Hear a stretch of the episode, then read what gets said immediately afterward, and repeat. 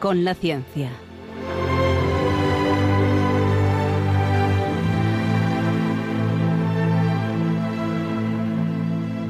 Dirigido por Javier Ángel Ramírez.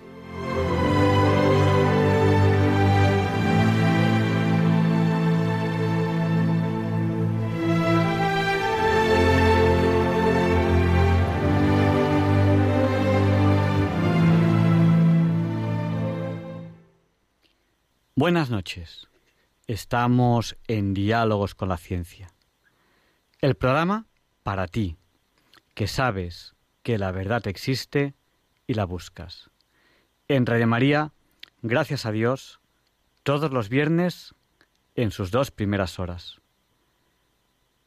Estaba escuchando esta interesante entrevista que, que acabamos de escuchar, que hizo Almudena Fernández a este sacerdote, y hay cosas que son absolutamente impresionantes y muchas de ellas pues me han hecho pensar. Es cierto que he tenido una semana un poco curiosa. Cuando ocurren cosas curiosas, pues uno en su interior se plantea muchas cosas.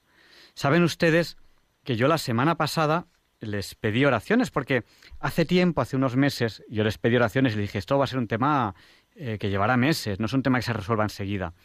Bueno, pues ahora está en la recta final y necesito su ayuda. Por eso les pido oraciones, porque el momento en que yo se las pedí hace meses, yo noté, noté cómo sus oraciones eran escuchadas. Por eso se las, se las vuelvo a pedir. Pero he tenido una semana muy intensa. Y quiero comentarles alguna cosa ahora, empezando, empezando el, el programa.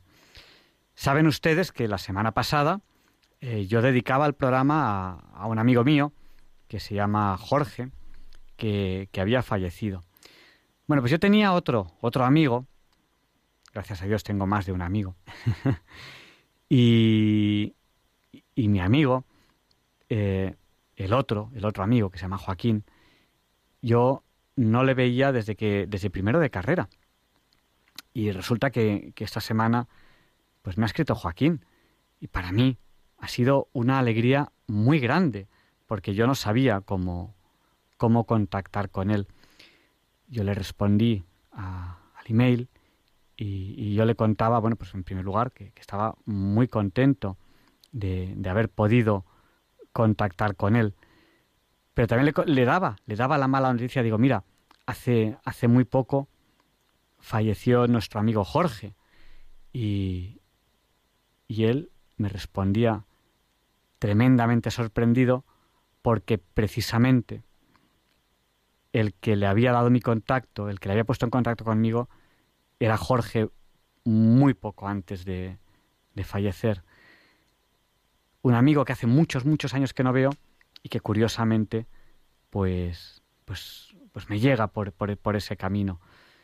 Y, y bueno, pues me, ha dado mucho que, pensar, cómo no. Ha sido una semana intensa, porque yo le recordaba a mi amigo Joaquín las, cosas que hacíamos juntos, ¿no? los, los, largos paseos que nos dábamos. Cuando íbamos al instituto, que en vez de, de, volver en línea recta a casa, dábamos muchos, muchos rodeos para charlar, eh, muchas cosas que, que, hicimos juntos en el instituto.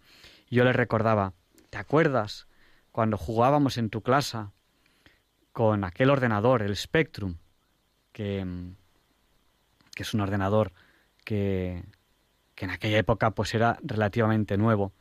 Bueno, hace muy, muy, muy poquitas horas eh, que acaba de fallecer Clive Sinclair, que es el inventor, el inventor de, de lo que se llamó el ZX Spectrum, que en aquellos años, en aquellos años, pues era era lo último en ordenadores.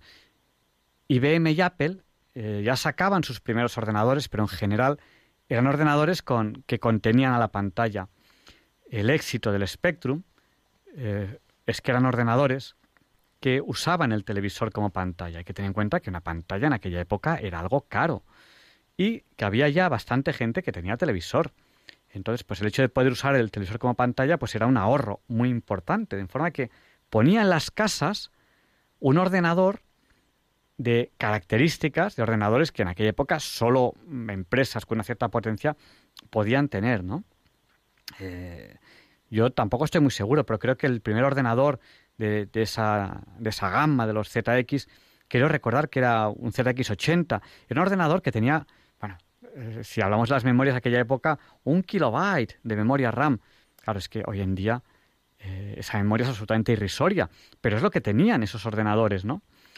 Eh, después de, del ZX80, pues vino el ZX81 y el gran salto, el gran salto fue al ZX Spectrum, que ya no me acuerdo cuánto tenía, pero pues a lo mejor era 16 kilobytes o, algo así, ¿no? Y en aquella época era, era algo tremendo. Bueno, em, Clive Sinclair fue un gran inventor en los años 80. Él inventó cosas absolutamente increíbles, ¿no? Como, como los ordenadores ZX en, aquel momento. Yo no tuve, yo no tuve un Spectrum. Eh, mi primer ordenador fue un Commodore 64, un poquito, un poquito posterior, eh, que eran ordenadores que, que, compartían tipo de microprocesador con, con, con, los primeros Apple, pero eran, eran ligeramente, ligeramente posteriores. Yo recuerdo cuando yo le pedí a mi abuelo, en paz descanse, le pedí dinero para comprarme mi, primer, ordenador.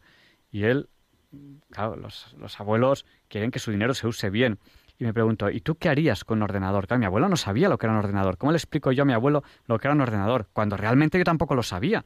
Yo había tenido calculadoras programables en aquella época. Y, yo le intentaba explicar a, a, a, mi abuelo que el ordenador hacía todo.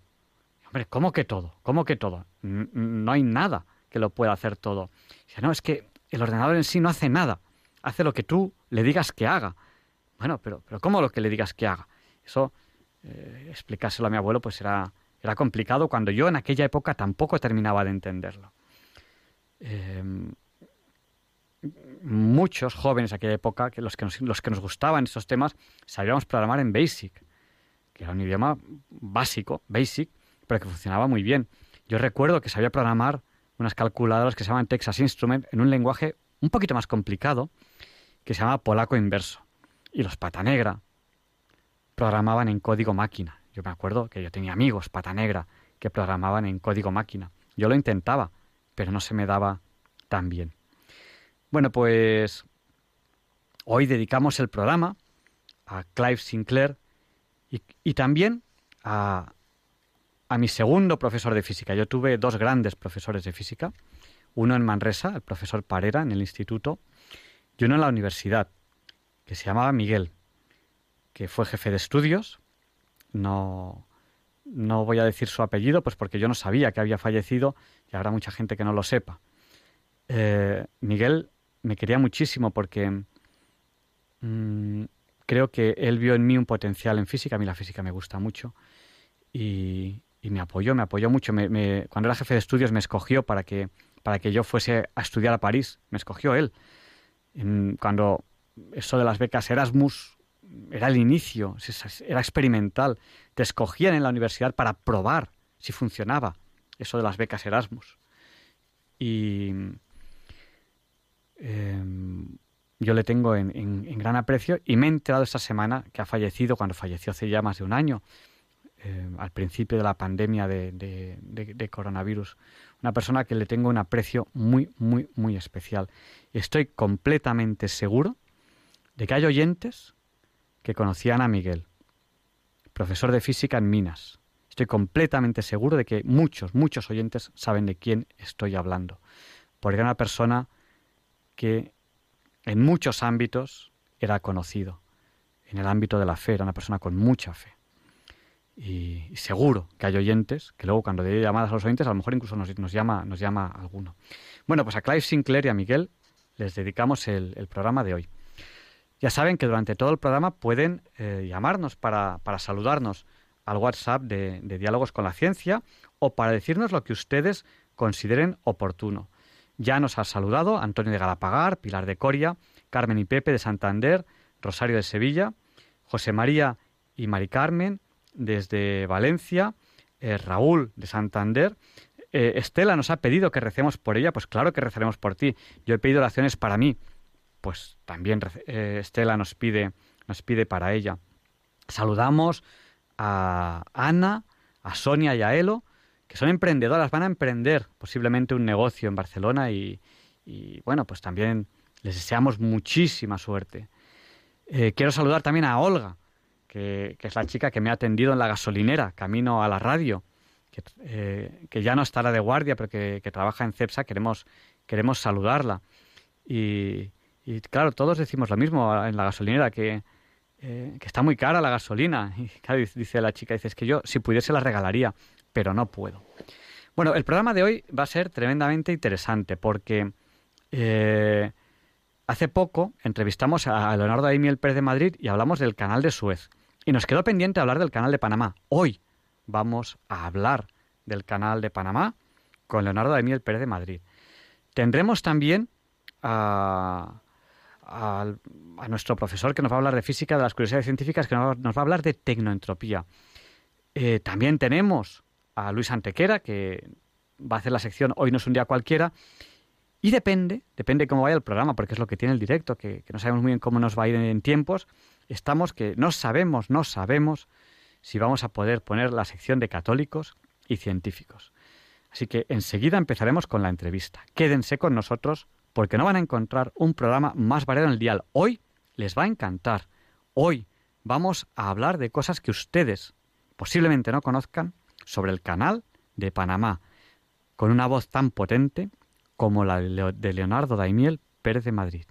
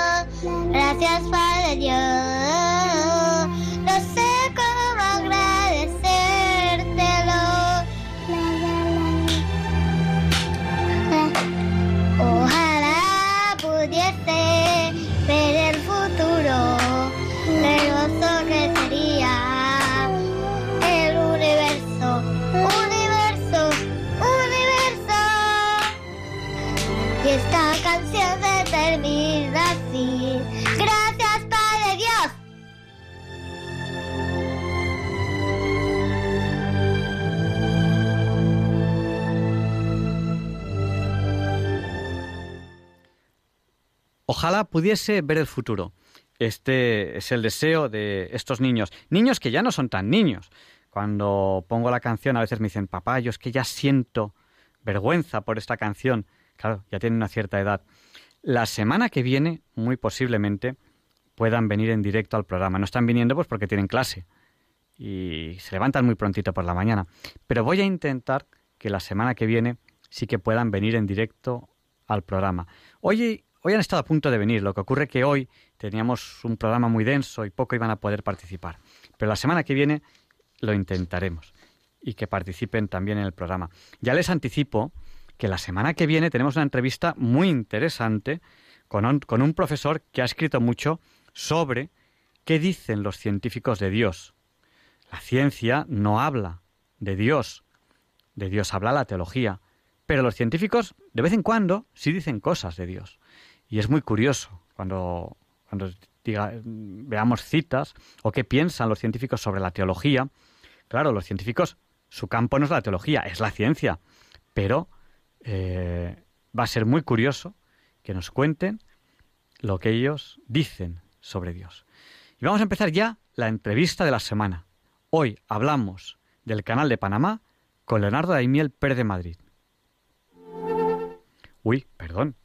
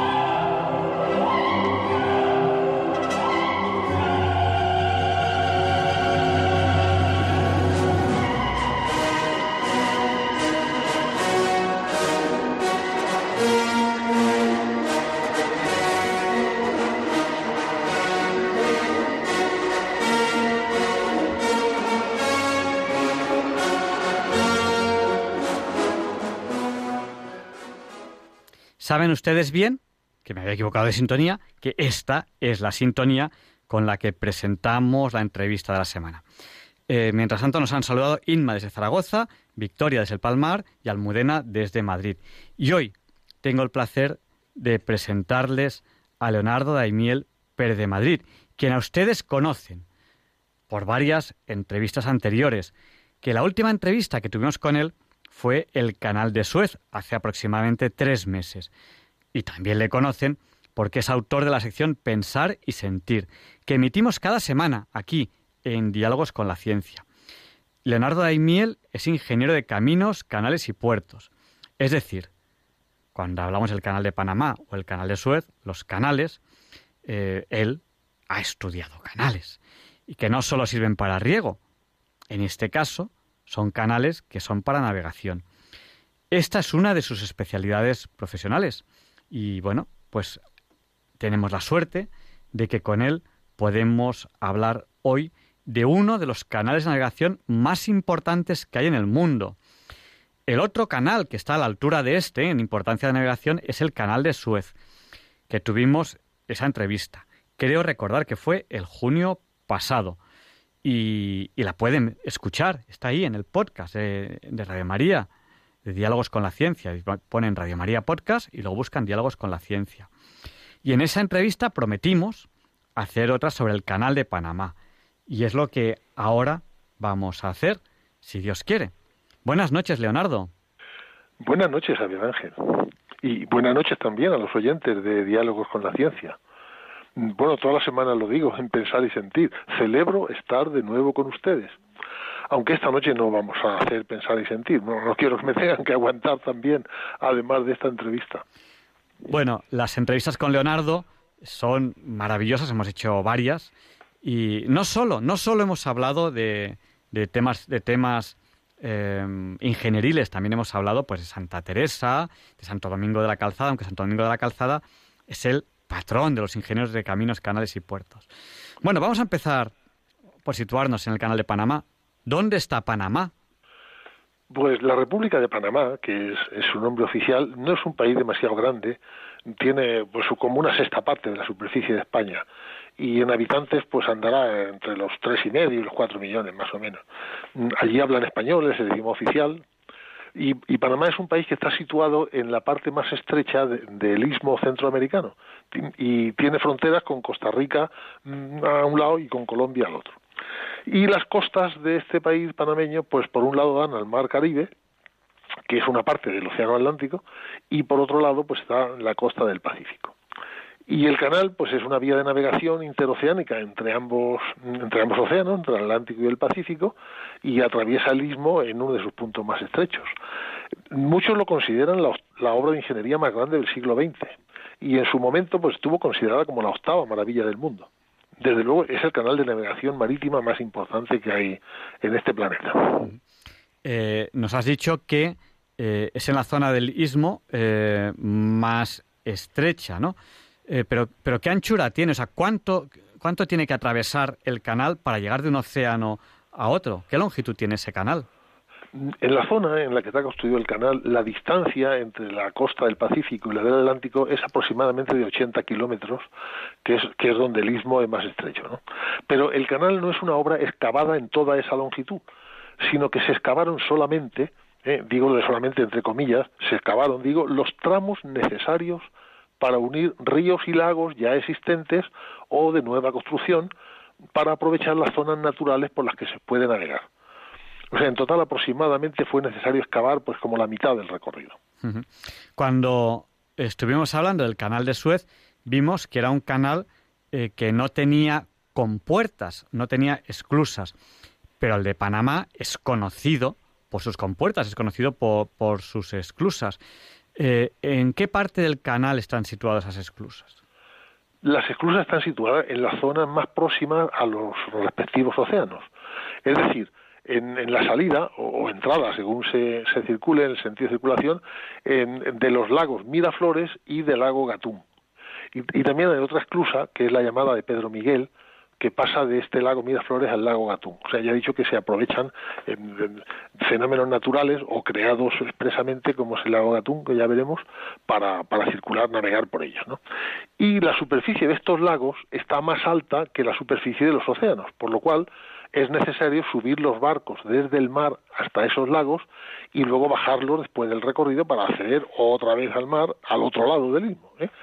Y hay seis esclusas para elevar el agua y bueno o bajarla en el sentido contrario y por lo tanto mm, para que el barco vaya alcanzando los niveles siguientes. ¿no? Resumiendo, el recorrido mm, eh, puede ser este, empezando por ejemplo por el Océano Pacífico. O sea, llega el barco, entra en la primera esclusa, que eh, tiene su nivel de agua igual que el océano, pues el barco entra con normalidad, y cuando ha entrado, entonces se cierra la compuerta de la esclusa y entonces esta se llena de agua y claro, el nivel va subiendo y el barco que está eh, en ese, en ese agua, pues va subiendo también hasta igualarse el nivel de la segunda esclusa.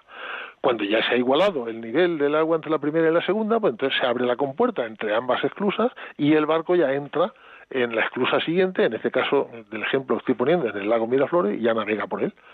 Y cuando termina el lago, pues hay que elevarlo hasta el lago Gatún, ¿eh? mm, pues eh, entonces lo que se hace es otra esclusa, que es la llamada de Pedro Miguel, y los y los barcos se elevan hasta ese y ya circulan por el lago Gatún, ¿no? A través del río Chagres, en fin, es es un es un recorrido por, por como he dicho antes por ríos y lagos existentes, ¿no? Y ya el último proceso mm, para llegar al, mar Caribe, o sea, para bajarlo hasta el, hasta el Atlántico, pues es bajar el barco utilizando las otras esclusas del otro lado, que son las llamadas esclusas de Gatún, que, que son tres, en este caso son tres consecutivas. Cada esclusa desciende o eleva el, barco unos nueve metros hasta la siguiente, porque el nivel del lago Gatún está como unos 27 metros más alto que los océanos, pues eh, con tres esclusas, pues unos nueve cada una tiene, más o menos. Claro. Eh, hemos hablado un poco de, la posición geográfica, un, poco, un poco de las características del canal, pero quizá también sería bueno ver, un poco cuál es la historia del canal. Pues la historia de la construcción de este canal es, es una historia muy, muy relacionada con el ingenio y el esfuerzo humanos por los años de sacrificio y las grandes derrotas que hubo en el camino ¿eh? hasta conseguir este objetivo. nada más eh, basta decir que eh, en la construcción de esta obra, en, su primera fase, pues fueron muchas las personas que murieron allí en las, durante las obras. Se calcula que más de 30.000, entre accidentes, enfermedades, etcétera. Mm, la historia del Canal de Panamá se remonta ya a los primeros exploradores españoles en América. Las primeras ideas sobre construir el Canal de Panamá ya están documentadas en el siglo XVI después de los reconocimientos sobre el terreno que, llevaron a cabo Colón y Hernán Cortés. Mm, otro español, Vasco Núñez de Balboa, fue, mm, bueno, portugués, eh, fue el primer explorador europeo que vio el Océano Pacífico, al que llamó el Mar del Sur, y hace pocos años hemos conmemorado el quinto aniversario de este acontecimiento. Mm, al año siguiente abrió una ruta desde Santa María la Antigua del Darién, que está en la costa atlántica, hasta la bahía de San Miguel, que está en el Pacífico. Y aunque esta ruta fue abandonada poco tiempo, pues estos, estos personajes habían iniciado, sin saberlo, naturalmente, lo que ahora llamamos la globalización del comercio mundial, que años más tarde conectaría el galeón de Manila, que navegaba por el Pacífico, con la flota de Indias española, que navegaba por el Atlántico. Mm, en noviembre de 1515 ya se descubrió una ruta terrestre que atravesaba el istmo, una ruta que ya venía siendo utilizada por los nativos durante siglos. Entonces los españoles pues mejoraron y pavimentaron esa ruta y se convirtió en el llamado Camino Real y por él transportaban mercancías y tesoros pues desde la costa del Pacífico a la costa atlántica para luego traerlo de ahí a España. Así es que esto se convirtió en la primera gran ruta del istmo. Y unos años después, el rey Carlos I de España ordenó ya realizar estudios topográficos y se realizó un primer anteproyecto y continuaron luego, durante el tiempo, varios años después, continuaron diversos estudios sobre el terreno. Es decir, lo que llamamos ahora la ingeniería de caminos, canales y puertos, pero claro, no con este nombre, pues ya estaba en marcha, ¿no? En aquel momento. Pero claro, había un bajo nivel tecnológico en esa época eh, por medios técnicos para poder abordar una obra semejante y no y este propósito pues se quedó sin, sin poder realizar, ¿no? Y después de los intentos españoles, pues ya hubo estudios que realizaron de, de otros países como Portugal, Escocia, también Inglaterra, alrededor ya del año 1700 y, y, cuando ya se inventó el ferrocarril, en el primer cuarto del siglo XIX, pues como construir un canal era muy complicado y muy imposible en aquel momento, pues, pues el ferrocarril pareció ser la, la solución ideal ¿no? para, para la conexión interoceánica. Y, y, entonces se construyó un ferrocarril a través del istmo eh, con 75 kilómetros de largo, esto ya a mediados del siglo XIX, desde la ciudad llamada Colón, que está en la costa atlántica, hasta la ciudad de Panamá, que está en la costa del Pacífico y hasta que ya hasta que se abrió el canal ese ferrocarril transportó mayor volumen de carga por unidad de longitud que cualquier otra vía férrea en el mundo o sea fue fue una obra muy importante en su momento ¿no? y, se continuaba realizando nuevos estudios porque el, el, propósito de hacer el canal pues eh, estaba latente y, se veía como muy necesario y entonces eh, se llegó a la conclusión de que había dos opciones las más favorables era una a través de Panamá que en, aquel momento no era un país independiente, ¿no? porque formaba parte de Colombia, y la otra opción era a través de Nicaragua. Mm, y esta opción de construir a través de Nicaragua, a pesar de que sería más largo, eh, también era una opción muy atractiva, porque la tercera parte del recorrido podría hacerse navegando por el lago Nicaragua, que es un lago bastante grande, con pocas construcciones añadidas, ¿no? Con lo cual, pues eh, esta propuesta fue considerada también em, ampliamente y, fue defendida por un personaje famoso en la época, el varón prusiano Alexander von Humboldt, que también había estudiado en la opción de Panamá. Este, este polifacético alemán, en, este programa de diálogo con la ciencia, no sé si se habrá hecho alguna entrevista sobre él, pero es, muy curioso porque realizó estudios antropológicos, geográficos, astronómicos, y en algunos ámbitos eh, eh, está, bueno, ámbito científico, ¿no? está considerado como el padre de la geografía moderna. Bueno, pero eh, fue finalmente fue el ciudadano francés Fernando de Lesseps el que presentó el proyecto que realmente ya empezó a construirse, aunque resultaría que no fue el definitivo, ¿no? Este personaje, Lesseps, ha pasado la historia por promover las dos obras de ingeniería mm, relativas a canales de, navegación más ambiciosas durante la segunda mitad del siglo XX, porque también intervino en el canal de Suez. Y el de Suez lo concluyó con éxito en el año 1869, por lo cual pues recibió muchos honores, porque aquello fue un triunfo enorme, pero la suspensión del Canal de Panamá, 20 años después, se convirtió luego en uno de los peores escándalos financieros que hubo en Francia a finales del siglo XIX. Eh, bueno, yo me he quedado con un dato que me ha parecido impresionante, que es en el siglo XVI eh, ya eh, Carlos I de España ordena realizar pues un estudio al respecto, ¿no? Eso, eso es impresionante, ¿no? estamos hablando del siglo XVI, ahora estamos en el siglo XXI, ¿no? Y luego, pues, el tema del ESEPS, claro, yo creo que es imposible hablar del Canal de Panamá sin hablar de, del ESEPS. Eh, cuéntenos un poco qué, hizo el ESEPS en el Canal de Panamá. Pues eh, trataré de, resumirlo un poco porque hay mucho que la historia es muy amplia, pero bueno, diremos que en mayo de 1879 mm, Lesseps presentó en el Congreso de la Sociedad de Geografía de París presentó su proyecto de canal interoceánico eh, por el Istmo de Panamá. Bueno, este proyecto no preveía construir esclusas, ¿eh? y fijémonos en este dato porque es importante para entender mejor lo que pasó después. Lesseps y el equipo que tenía, de los que apoyaban su idea, pues estaban muy influidos por el reciente éxito que habían tenido en Suez, ¿eh? que no tiene esclusa, Suez no tiene esclusa. Entonces, eh, pues había informes técnicos que indicaban la necesidad de construir esclusas para, para Panamá. Bueno, pero los desecharon, no quisieron eh, considerarlos. Y el proyecto del Lesseps, a pesar de todo, se aceptó y se le otorgó una concesión y bueno, con unas obras presupuestadas en, alrededor de 600 millones de francos. Lesser fundó la Compañía Universal del Canal Interoceánico de Panamá y esta compañía pues, recaudó fondos para realizar el proyecto, poniendo a la venta pues acciones de la empresa. Y, y, se fue allí a Panamá a cumplir su sueño y el sueño de muchos miles de accionistas que, que le habían dejado su dinero. ¿no? Y pero fracasó escandalosamente, como después veremos. O sea, Lesep se instaló en Panamá con su familia. Lo, primero que hicieron fue construir lujosísimas mansiones para él y para el equipo de técnicos europeos y, y para el personal especializado que le acompañaba. Y las obras ya comenzaron en 1880, pero se enfrentó a varios y muy importantes problemas. Mm, em, empecemos por la complicada orografía y la geología del terreno, la climatología propia de una selva tropical, las epidemias de malaria y de fiebre amarilla, con, la consiguiente elevada mortalidad que entre el personal, ¿no? También eh, por accidente murieron muchos, como he dicho antes, por sublevaciones, en fin, eh, Panamá se ganó el mote internacional de tumba de europeos. Y, y Lesé pues tuvo serios problemas para conseguir obreros especializados. Y, cuando el dinero se le estaba acabando, pues faltaba todavía muchísimo para, para que la obra estuviera medio en marcha, ¿no?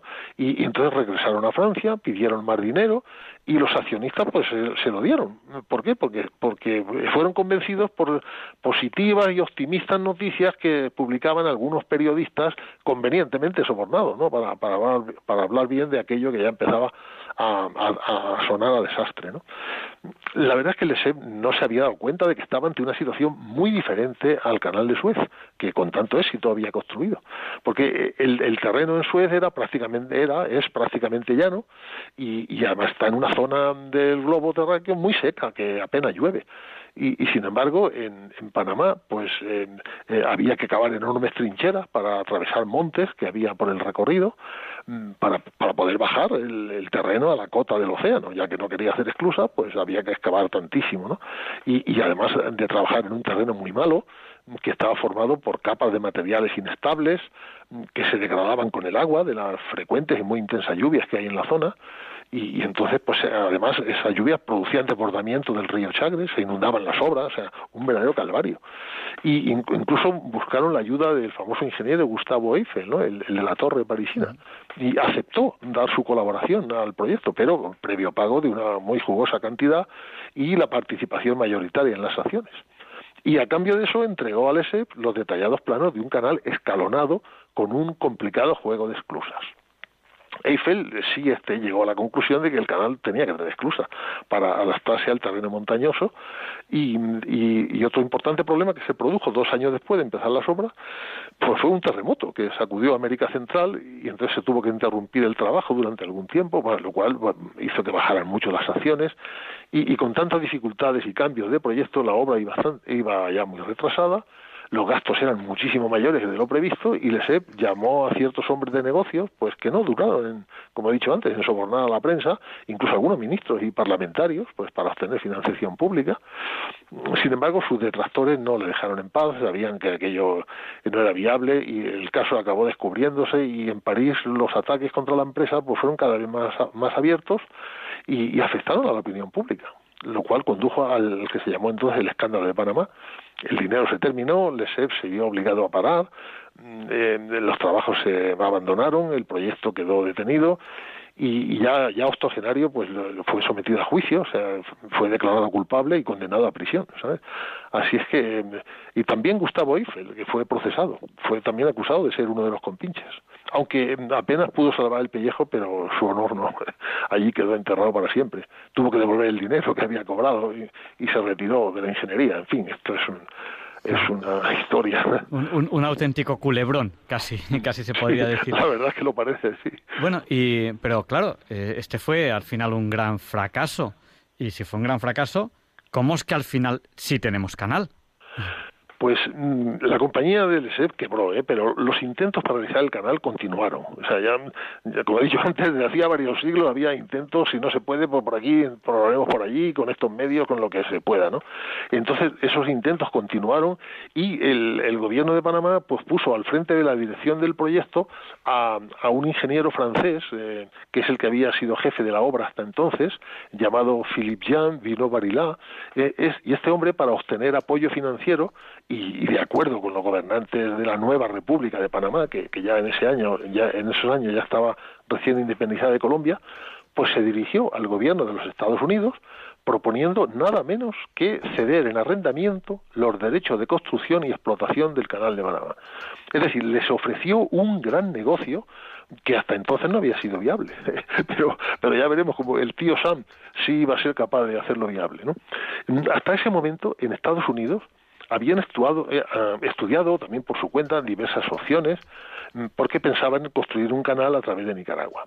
Pero este ingeniero francés, con la ayuda de un abogado neoyorquino llamado William Nelson Cromwell, pues este tuvo una gran influencia en la decisión final, porque una de las cosas que hizo para, para que cambiaran de opinión fue enseñar a los senadores norteamericanos unos sellos nicaragüenses en los que se veía al, volcán, al, volcán Momotombo, que estaba en erupción, y además para agilizar la independencia de Panamá de Colombia, pues comenzó a planear ya con los eh, líderes panameños pues una constitución, una bandera, un borrador del futuro tratado con Estados Unidos y bueno, todas sus ideas no llegaron a cristalizar, pero porque se oponían eh, algunos de los nuevos gobernantes panameños. Pero una idea sí prosperó plenamente, que es el Tratado sobre el Canal. Y el 18 de noviembre de 1903, por fin, se aprobó este tratado que daba a los Estados Unidos a perpetuidad, eh, ojo, a perpetuidad, el control del Canal de Panamá y su zona adyacente, o sea, nada menos, ¿no? Y bueno, eh, ¿en qué consistió el tratado? ¿Solamente eso o, más? Bueno, se concedieron a los Estados Unidos los derechos a perpetuidad del canal, así como el control de una amplia zona de cinco millas, o aproximadamente unos ocho kilómetros, a cada lado del, mismo, a cambio de una suma de 10 millones de dólares y una renta anual de 250 mil a pagar al gobierno panameño. Entonces se hizo cargo de las obras el cuerpo de ingenieros del ejército de Estados Unidos. Y esta fue la solución, porque montaron una impresionante organización para eh, excavar, perforar, trasladar, construir, en fin, jamás se habían visto tantas máquinas tan grandes y tan diversas en una sola obra. Llegaron técnicos y expertos en todos los campos. Llevaron cientos de excavadoras y camiones. Construyeron líneas ferroviarias desmontables para trasladar millones de metros cúbicos de piedra y tierra que iban excavando. Llevaron los mejores médicos e investigadores del trópico para erradicar el paludismo y la fiebre amarilla. Llevaron miles de trabajadores antillanos, construyeron hospitales y, cientos de edificios para alojarlos, fumigaron cada rincón del área del canal y también en las ciudades de, de Panamá y Colón. O sea, acabaron con el último mosquito transmisor de las fiebres.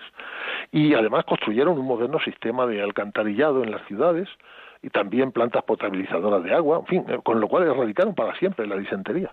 Y para excavar el terreno, pues nada de hacerlo a mano, o sea, abundantemente utilizaron la dinamita, de manera que eh, formaron el lago Gatún, es decir, eh, el mayor lago artificial del mundo hasta esa fecha, construyendo una presa que sobre el cauce natural del río Chagres y, construyeron un canal escalonado adaptado a la topografía del terreno, naturalmente con esclusas que se llenaban con el agua del, citado lago. ¿no? Es decir, con pocas palabras pretendo explicar que para no tener que excavar demasiado atravesando los montes del recorrido, construyeron la presa para crear un embalse entre esos montes, para que los barcos pudieran navegar por ese embalse durante una buena parte del recorrido entre los océanos. Y, luego para elevar los barcos pues eh, pues fue lo que eh, lo que hemos dicho no de las esclusas. Por cierto las esclusas son enormes ¿eh? Tienen, las compuertas pesan unas 750 toneladas aproximadamente cada una. Y ah, me, me, parece que hay una cosa que no he dicho y es que las esclusas están duplicadas ¿eh? porque es que son dos canales paralelos uno para cada sentido de navegación y entonces eh, al final cuánto tiempo tardó esta construcción del canal pues las obras en esta fase definitiva duraron unos 10 años. Y, ya en el año 1914, concretamente el 15 de agosto, entonces se inauguró oficialmente el Canal de Panamá. Ese tratado, el tratado del que nos has hablado, eh, concedía, resumiendo, a Estados Unidos eh, el canal en perpetuidad, para siempre. Eh, pero a fecha de hoy, Estados Unidos no es el dueño del canal. qué ha pasado? Pues el tratado de cesión a los Estados Unidos fue muy protestado en Panamá durante las décadas siguientes. La ciudadanía panameña y la oposición, en fin, muchos políticos del momento, intelectuales, pues se oponían a que Estados Unidos les, les eh, explotara aquello en beneficio propio. ¿no? Y entonces este, este tratado pues fue muy protestado, como digo. Y, y más que eh, esto se fue acentuando porque tras la Segunda Guerra Mundial, pues ya el, eh, se produjo pues una época de descolonización en Asia y en África, entonces apareció el sentimiento nacionalista panameño, además de extenderse el sentimiento anti-norteamericano, de manera que eh, la nación panameña deseaba recuperar el control de la zona del canal. Y entonces se iniciaron negociaciones entre el gobierno de los Estados Unidos y las autoridades panameñas hasta que finalmente el 7 de septiembre del año 77, 1977, el presidente norteamericano Jimmy Carter y, el jefe de gobierno de Panamá, que entonces era Omar Torrijos, firmaron un tratado que se llama así el Tratado Torrijos-Carter, mm, que devolvió a Panamá el control completo del canal al acabar el siglo XX. Y se fijó mm, eh, como fecha de entrega el 31 de diciembre del año 1999. Bueno, eh, en mi opinión, el, siglo no acababa en, ese año, acababa en el año 2000, a finales del 2000, pero bueno, vamos a, discutir ese tema ahora. Bueno, pero eh, lo cierto es que desde el 1 de enero del año 2000 el canal está administrado por una institución autónoma que depende plenamente del gobierno panameño. Y, para que nos hagamos una idea de, lo, de la rentabilidad y del negocio que, que consiste eso, en los primeros seis años de explotación bajo administración panameña, ¿eh? En solo seis años, el país recibió unos beneficios económicos equivalentes a los que había recibido durante los 85 años de administración norteamericana. ¿eh? Y con esto nos hacemos una idea del gran negocio que era. Actualmente, desde luego, el canal es la mayor actividad económica que tiene, que tiene Panamá. Y posiblemente Panamá, por eso es uno de los países, entre comillas, más ricos de, justo, de justo esa zona. Nos has hablado de, de unas esclusas. Eh, que suben, o sea, que se cierran y tienen agua por un lado, agua por el otro, con una altura, una diferencia de altura de hasta aproximadamente unos nueve metros, eh, para que los barcos pues vayan pasando, ¿no?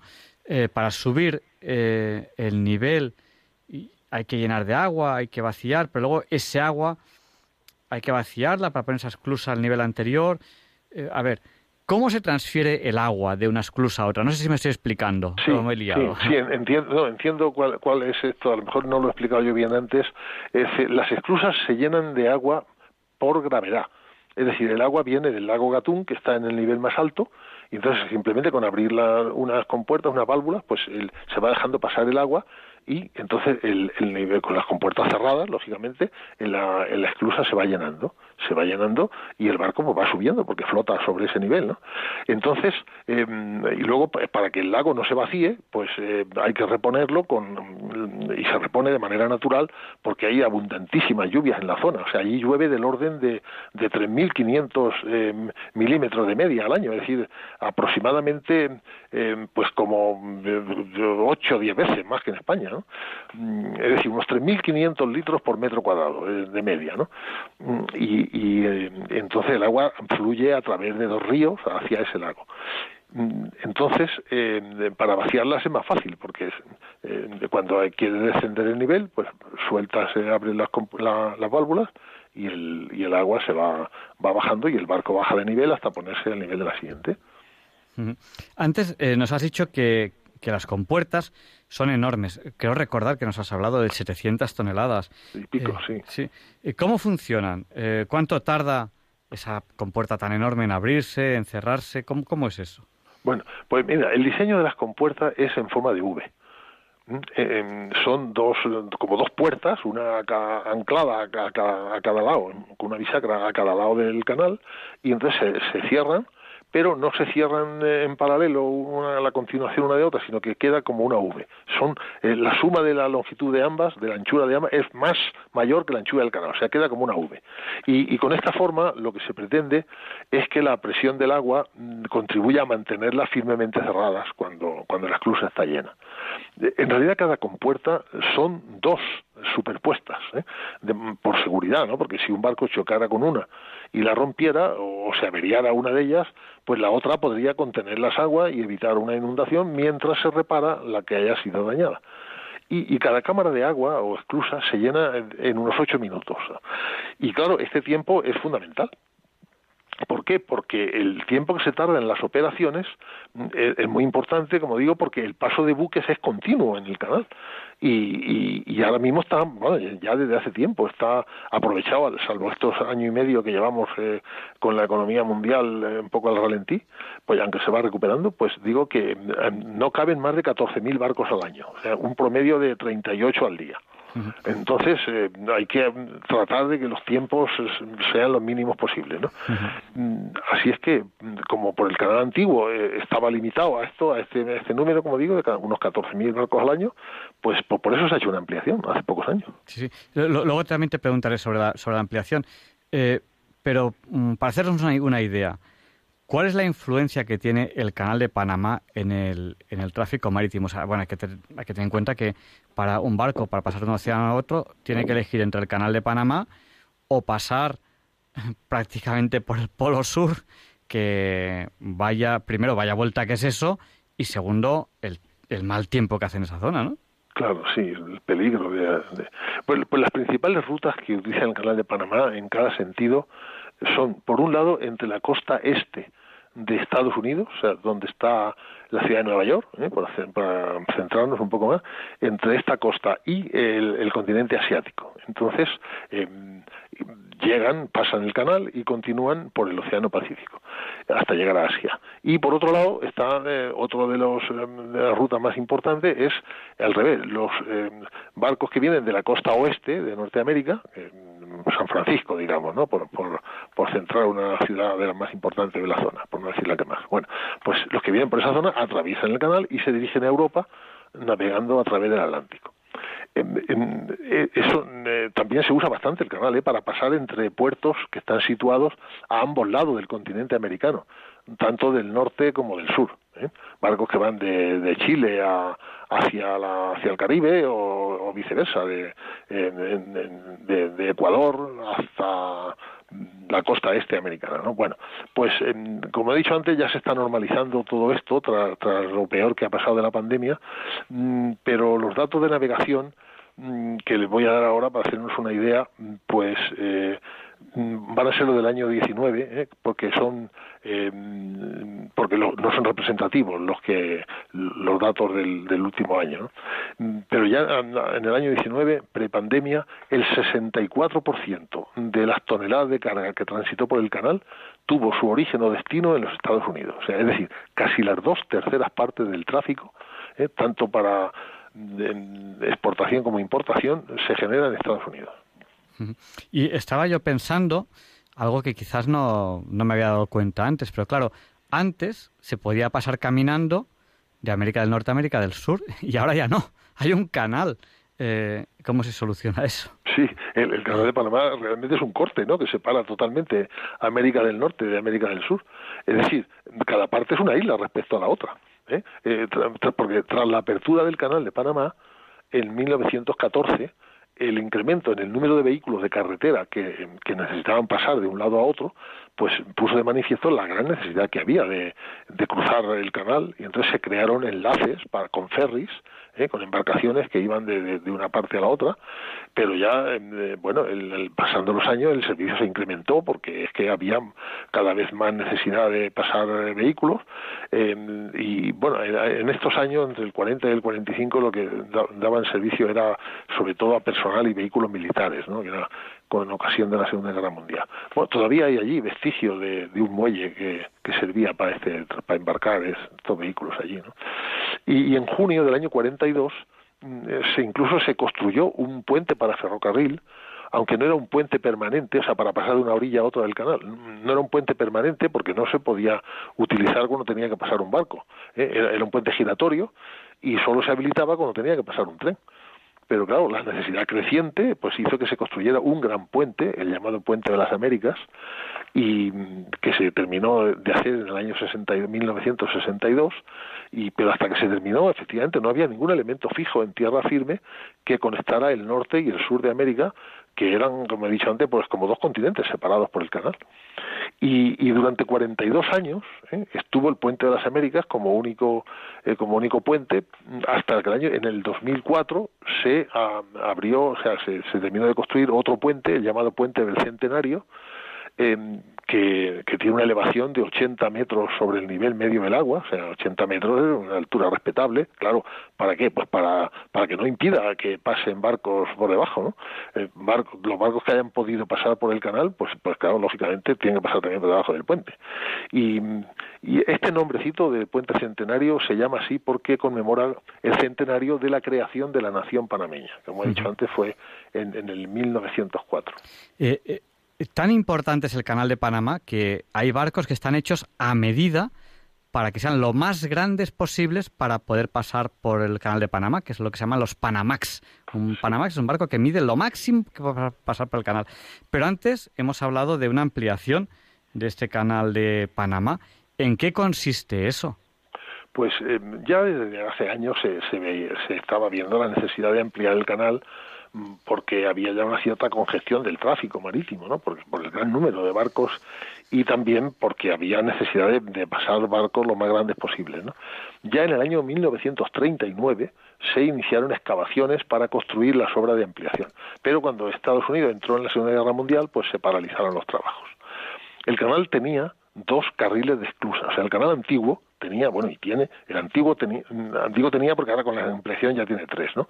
Pero dos corresponden al, al canal primitivo, que se inauguró en 1914, y la ampliación ha consistido en añadir un tercer carril, ¿eh?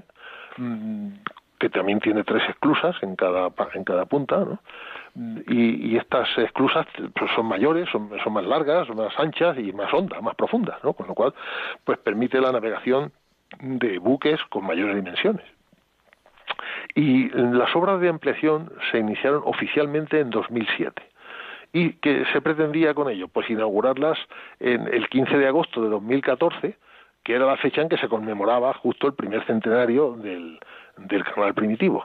¿eh? Hubiera sido una fecha muy em, emblemática para hacer la, inauguración, pero no fue posible. Se, hubo problemas diversos y las obras se retrasaron eh, y, y, solo se pudo inaugurar dos años después, en el 2016 el coste no fue pequeño, ¿eh? el coste de las obras, bueno, ha habido litigios con esto entre la constructora y, el, y la autoridad eh, del canal por, por los costes sobrevenidos, en fin, es un otro tema que...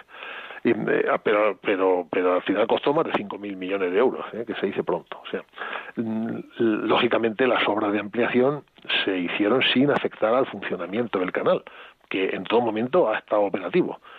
¿Por qué? Pues a pesar de las dificultades que ha tenido, pues eh, sobre todo por las voladuras de la roca, porque cuando había que hacer voladuras para excavar el terreno, pues claro, la proyección que tienen las voladuras puede, pueden producir eh, pedradas en, embarcaciones, aunque se toman las precauciones adecuadas, ¿no?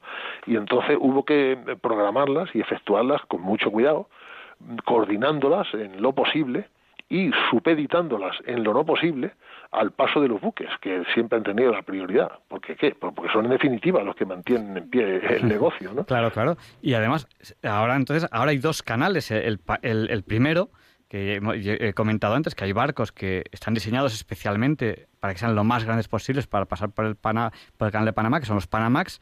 Y ahora, y ahora ya el canal nuevo, que es más grande y entonces hay barcos que se diseñan especialmente para pasar por el segundo canal. Ahora mismo hay dos, que son los Panamax 2.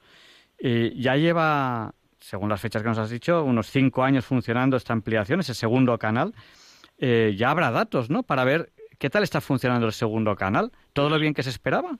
Pues sí, en cinco años que hace ya que se inauguró, efectivamente ya hay estadísticas y datos suficientes para para ver eh, su eficacia y su rentabilidad. ¿no? En los 45 años previos a entrar en servicio la ampliación, el número de barcos que pasaban, como he dicho antes, era del orden de 14.000 al año. ¿eh? Em, pero en esos mismos 45 años, a pesar de que el número de barcos estaba ya limitado por la capacidad física de paso, lo que sí aumentó bastante fue la cantidad de toneladas transportadas eh, en esos 14.000 barcos. ¿Por qué? Porque las navieras decidieron construir los mayores barcos que pudieran pasar por el canal, eh, que son, como tú has dicho antes, los llamados Panamax, ¿eh? Panamá acabado en X. ¿no? Y con la ampliación, pues se ha duplicado la capacidad de tránsito del canal, que ha pasado pues, de unas 300 millones de toneladas anuales al doble, a 600. Actualmente el tráfico por el canal representa aproximadamente el 10% del comercio mundial, que se dice pronto. y por tipo de mercancías, pues el tráfico más importante es de barcos portacontenedores, mm, seguido en orden de magnitud por buques cisterna que llevan productos petrolíferos, mm, barcos graneleros, barcos portadores de coches, en fin. Actualmente los principales usuarios del canal son buques de Estados Unidos y de China, ¿eh? con gran diferencia respecto a los siguientes países que son México, Chile y Japón. La travesía de ida y vuelta entre puertos del nordeste asiático y la costa este de Estados Unidos, por ejemplo, pues pasando por el canal se acorta unos tres semanas, eh, yendo por Panamá en lugar de ir por el otro canal, el, de Suez, o sea, dando la vuelta al mundo por el otro lado. ¿no? Y como estos trayectos son predominantes en el tráfico marítimo mundial, con tendencia además creciente, pues la rentabilidad de, Panamá y su ampliación pues está más que asegurada. ¿no? Por ejemplo, un barco que sale de la costa este de los Estados Unidos en dirección al Japón, mm, atravesando el canal de Panamá, pues se ahorra unas 3.000 millas en comparación con la alternativa más larga. Y un barco que traiga, por ejemplo, bananas desde Ecuador hacia Europa, pues se ahorra unas 5.000 millas. Yendo por Panamá, pues que le lleva unas 10 horas, en lugar de dar la vuelta por debajo de Sudamérica, eh, lo, con lo cual tardaría más de 10 días. Es decir, que les compensa pagar el peaje. Y, y no es un peaje que sea pequeño, ¿eh? Mm, aunque para, para algunos barcos el, peaje supera, el, el, barco más grande, el, medio millón de euros. Que yo sepa, el peaje más alto que se ha pagado hasta ahora en Panamá es de 747.000 euros y ha sido un barco portacontenedores con, con bandera de Hong Kong.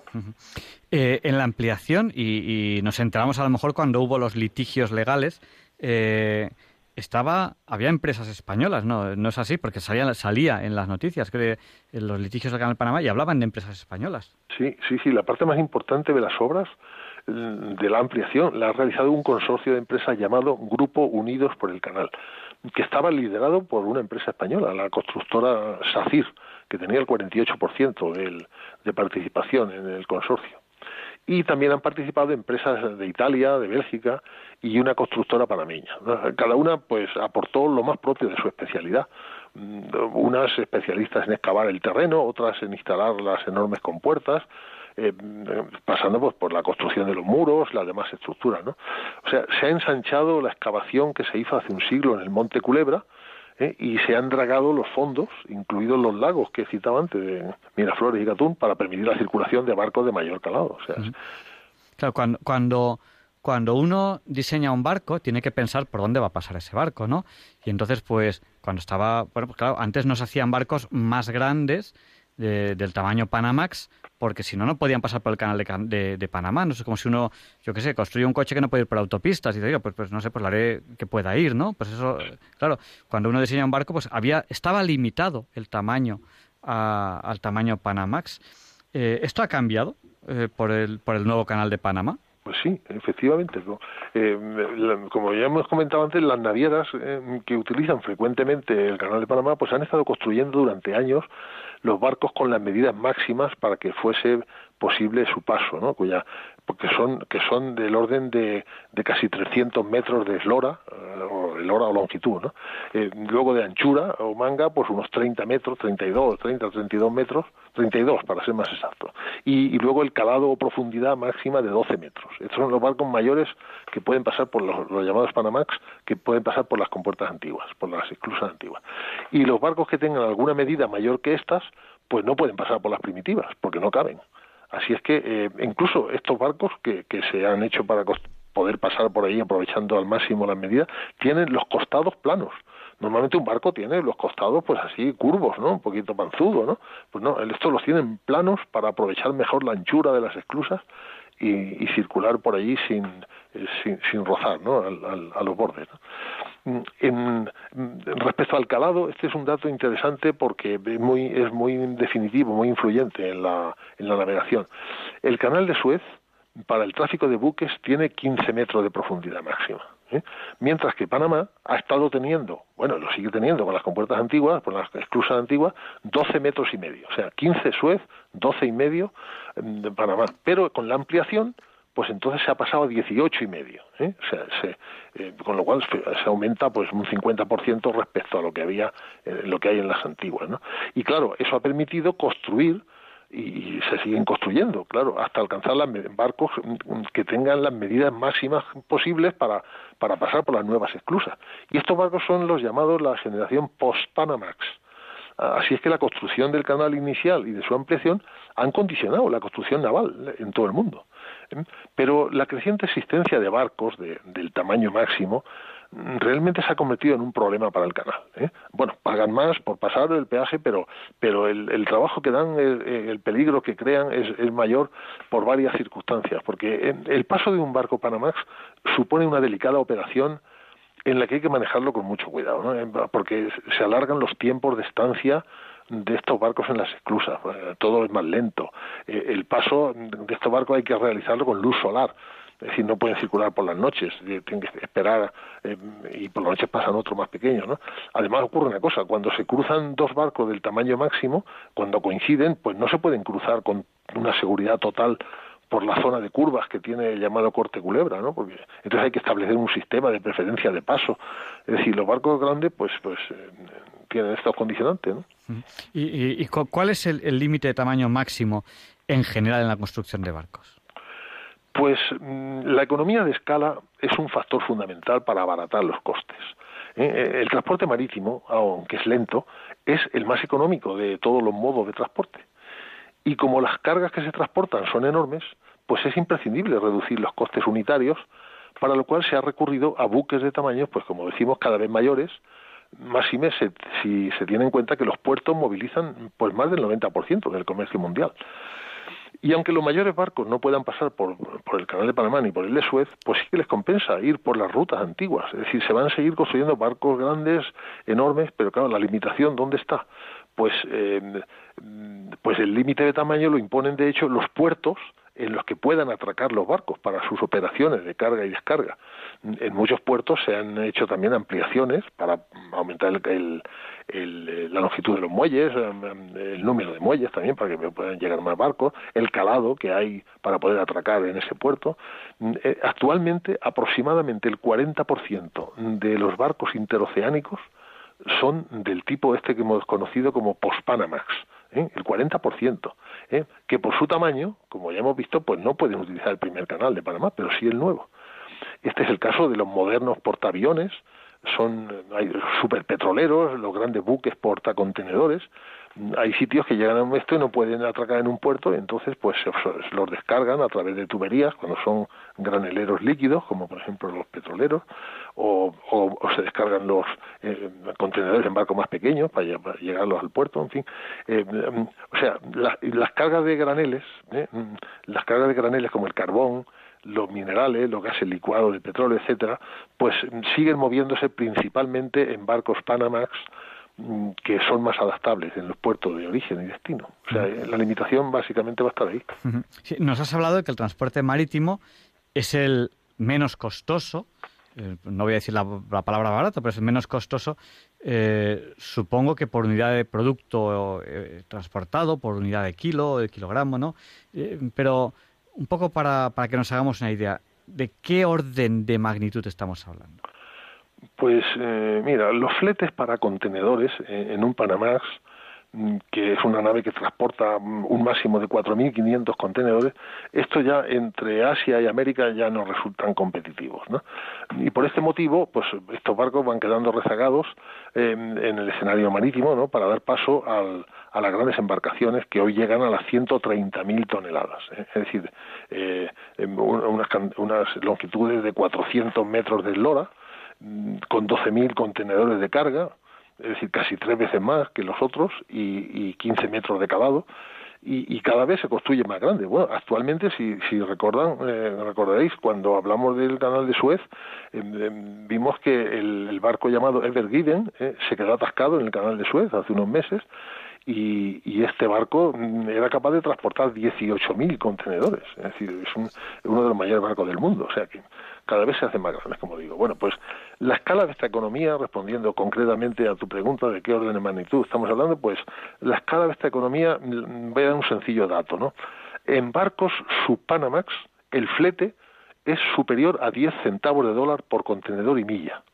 ¿eh? y en los super post-Panamax ¿eh? esto se reduce hasta 2 centavos de dólar, es decir, la quinta parte de ese orden.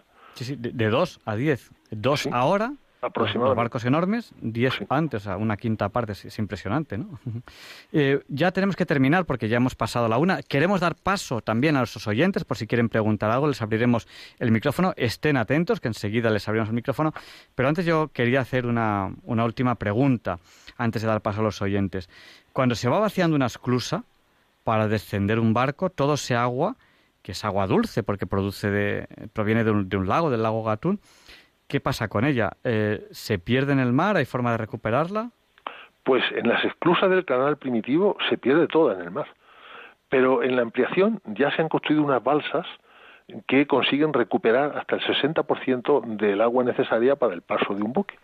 Y esto es importante, sí, porque estamos hablando de grandes cantidades de agua que al no ser agua del mar, pues podría tener una, una limitación en su disponibilidad. O sea, no es eterna, el agua del mar tampoco lo es, pero, pero bueno, ahí es, más ilimitada que, que este agua que, que, procede de tierra. ¿no? Y en las esclusas primeras, en cada operación de paso de un barco entre un océano y otro, pues se van al mar aproximadamente 200.000 metros cúbicos de, de agua dulce. Y en las nuevas esclusas, a pesar de ser mm, mucho mayores, del orden de tres veces más de capacidad, mm, pues eh, o sea, se irían al mar con la misma escala, en vez de 200.000, 600.000 eh, metros cúbicos de agua, pues no, señor, esta capacidad con estas balsas de, recuperación pues se reduce a 184.000 metros cúbicos, que no es poco, ¿eh? pero, pero bueno, es, muchísimo menor de lo que sería si no se hubiera tomado esta precaución. Por cierto, a estas balsas allí le llaman tinas, ¿eh? las tinas. Bueno, pues vamos a abrir el micrófono a los oyentes. Si quieren participar ahora en directo en la entrevista o, quieren llamarnos para hacernos algún comentario, alguna pregunta, el número al que tienen que llamar, cojan papel, cojan bolígrafo, es el 91 005 94 19. No tarden mucho porque no tenemos mucho tiempo. Eh, pues hemos hablado quizá, las cosas del directo, hemos hablado quizá un poco demasiado y se nos ha ido eh, un poquito el tiempo. Si quieren llamar para hacernos algún comentario, alguna pregunta, hablarnos de la entrevista o de lo que consideren oportuno, el teléfono al que tienen que llamar es el 91 005 94 19. Y mientras recibimos las primeras llamadas, pues quizás sería bueno pedirle a Leonardo Daimiel Pérez de Madrid, ingeniero de caminos, canales y puertos, con el que estamos hablando del canal de Panamá, que nos haga un resumen de lo que hemos hablado hasta ahora. Mientras decimos ya, ya, ya pueden llamarnos si consideran oportuno. Eh, voy con el resumen, ¿Me, ¿Me, has pedido un resumen? Sí, sí, sí. Sí, pues mm, eh, vamos a ver, en esta entrevista hemos estado hablando de las características técnicas del Canal de Panamá, tanto del primitivo, que se inauguró en el año 1914, como el de su ampliación, que lleva ya cinco años en servicio. ¿no? Eh, ampliación que fue construida por una empresa, empresa española, entre otras. ¿no? Eh, mm, hemos destacado también la relevancia que tiene este canal en el tráfico marítimo internacional, interoceánico, este canal que es uno de los dos más importantes del mundo, junto con el de Suez. Mm, hemos hecho también un repaso histórico de su construcción, mm, que tras el fracaso de la iniciativa de Fernando de Lesseps, pues se, se, terminó construyendo por parte de los Estados Unidos de Norteamérica, que mantuvieron la titularidad y los beneficios de la explotación de este gran negocio pues hasta finales del siglo XX. Y también hemos hablado sobre el funcionamiento con, con el sistema de esclusas para elevar y, y, descenderlo el nivel de los barcos, eh, el paso de los barcos por ellas, etcétera, en fin, es, es la operativa, digamos, ¿no? el día a día del canal. Y, y un aspecto importante de esta entrevista pues ha sido también el relativo al comercio marítimo mundial en el que el Canal de Panamá pues tiene una importancia muy destacada, hasta tal punto que ha condicionado la construcción naval de los grandes barcos de transporte marítimo, porque el tamaño de sus esclusas pues es un límite para el paso de los buques más grandes. y, eh, básicamente hemos hablado de todo esto. Bueno, pues eh, por el WhatsApp varios oyentes nos estaban contando que, les ha gustado mucho la entrevista. Hemos tenido una llamada por teléfono, pero la hemos perdido.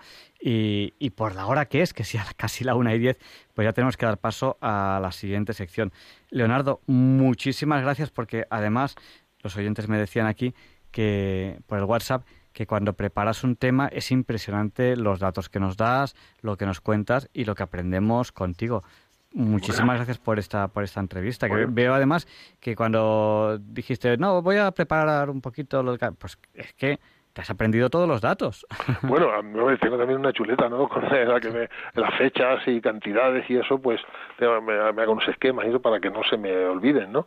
Eh, y, voy a intentar, bueno, pues no repetir las cosas. Mejor algunas cosas he, dicho más, las he repetido, pero bueno, efectivamente hay que, hay que, y me alegro mucho que les haya gustado, por supuesto, me encanta que para eso es, ¿no? Para para hacer una entrevista que sea interesante y, a los oyentes les pueda gustar. Pues nada, muchísimas gracias a todos por habernos escuchado. ¿eh? Sí, yo, creí que se llamaba el Panamax 2 y creo que según nos comenta se llama el Post Panamax. Yo tampoco sé mucho del tema, yo sé lo justito, pero vamos, es un tema, yo también aprendo muchas cosas cuando cuando hablo contigo, siempre aprendo cosas. bueno, y viceversa, que todas las entrevistas semanales que hay eh, son algunas me encantan, ¿eh? no todas, por cierto, en el mismo nivel, por supuesto, el nivel de excelencia no no, no se puede mantener constantemente, pero, pero sí que hay alguna buenísima, sí señor.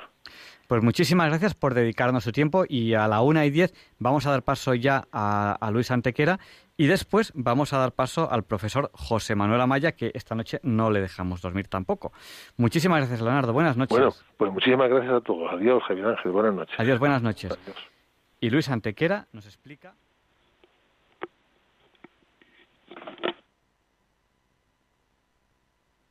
It's a lovely day today, and whatever you've got to do, I'd be so happy to be doing it with you. But if you've got something that must be done, and it can only be done by one, there is nothing more to say except it's a lovely day for saying it's a lovely day.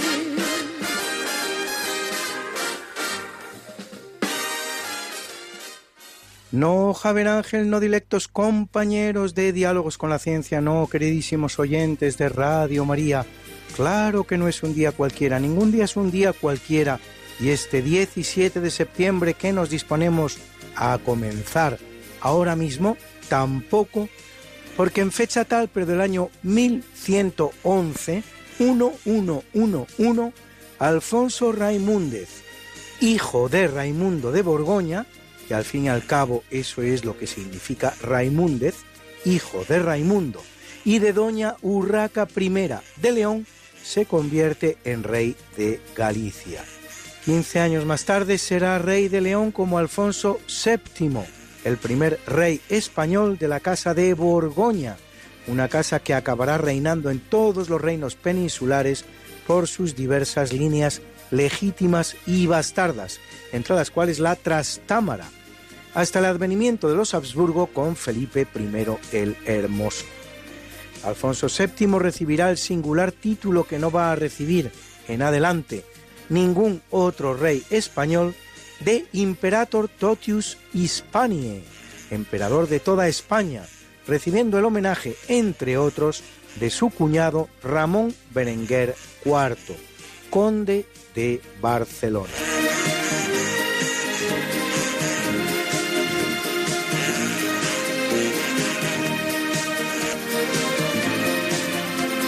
En 1176 tiene lugar la batalla de Miriocéfalo, en la que el emperador bizantino Manuel Comneno sufre una inesperada derrota contra los turcos selyúcidas, que anticipa lo que vendrá casi tres siglos más tarde, cuando en 1453 los turcos otomanos tomen la ciudad de Constantinopla, poniendo fin así definitivamente al imperio romano en su versión oriental.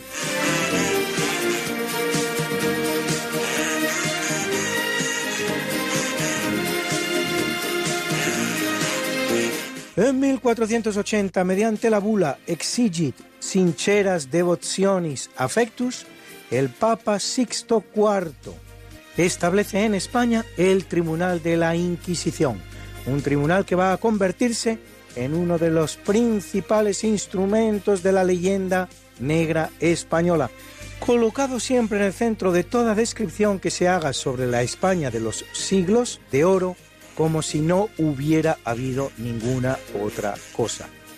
La realidad empírica demuestra, sin embargo, que se trata de uno de los tribunales menos sanguinarios de su tiempo, dotado de un procedimiento judicial estricto y minucioso como ningún otro tribunal, en una época además en la que la mayoría de las condenas a muerte ni siquiera se dictaban en tribunales, ni con juicio previo, y que, a pesar de tener una vigencia de más de tres siglos y la jurisdicción más grande que haya tenido jamás un tribunal, apenas ejecuta una cifra de 1.500 personas en toda su historia.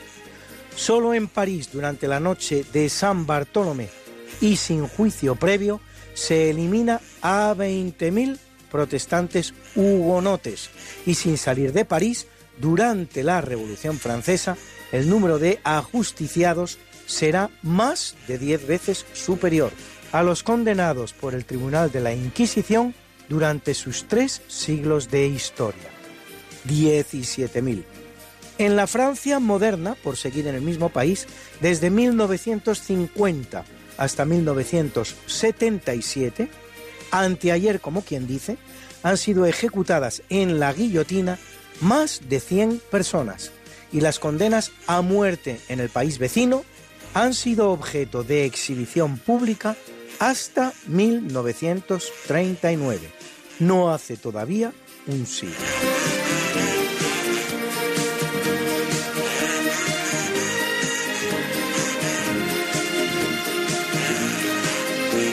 En 1497 Pedro de Estopiñán conquista la ciudad norteafricana de Melilla y la incorpora a la corona de Castilla, con lo que la bella ciudad, incluida entre las de la provincia de Málaga, pasa a integrar la unidad española antes que reinos como Navarra, que lo hace en 1513, o la ciudad de Ceuta, que lo hará en 1580.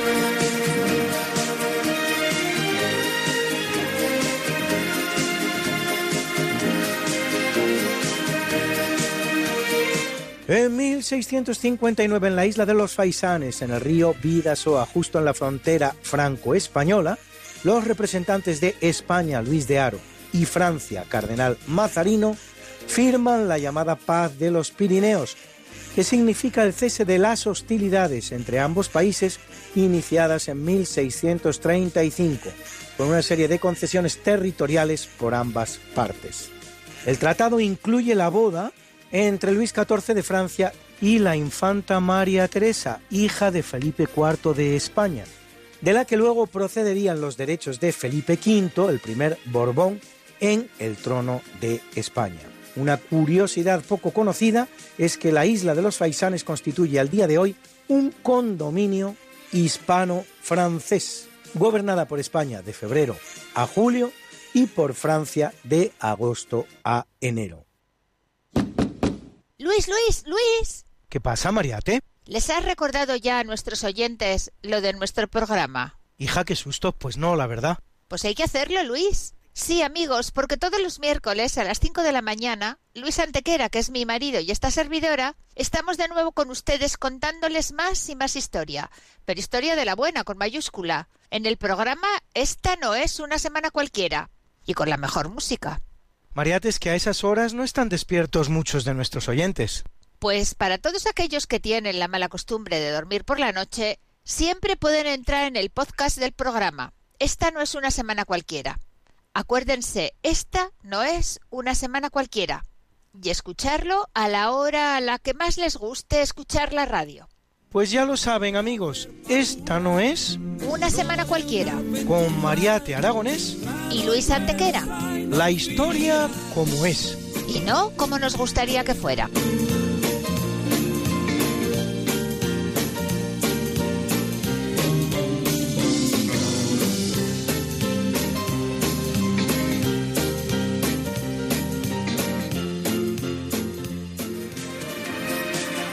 En 1787 se firma en Filadelfia la Constitución estadounidense por George Washington, Benjamin Franklin, William Jackson y otros 36 constituyentes. El texto está compuesto por apenas siete artículos y entra en vigor al año siguiente, una vez ratificado por todos los estados federados.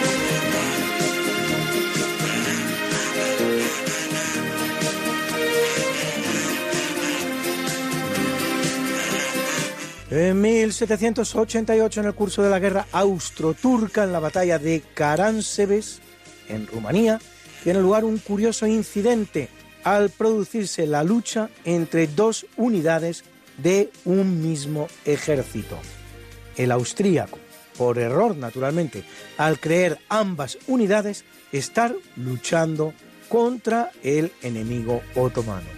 Parece que todo empieza con un pequeño incidente regado con algo de alcohol y que cuando los oficiales austríacos empiezan a gritar en alemán, halt, halt, es decir, basta, basta, los combatientes italianos del ejército austríaco entendieron alá, alá, que interpretan como que vienen los turcos.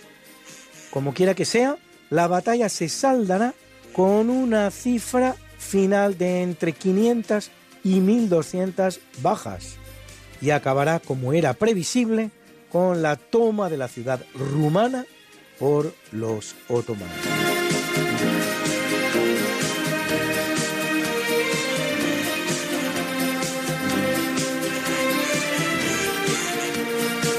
En 1894, en el marco de la Primera Guerra Chino-Japonesa, los japoneses obtienen la victoria naval del río Yalu. La guerra entre la dinastía china de los Qing y el naciente imperio japonés de los Meiji va a durar ocho meses y medio y termina con la victoria de Japón que arrebata así a China el control de Corea. En China la derrota será el catalizador de la revolución de 1911 que dirigida por Sun Yat-sen acabará con la monarquía en China y con el imperio y proclama la república.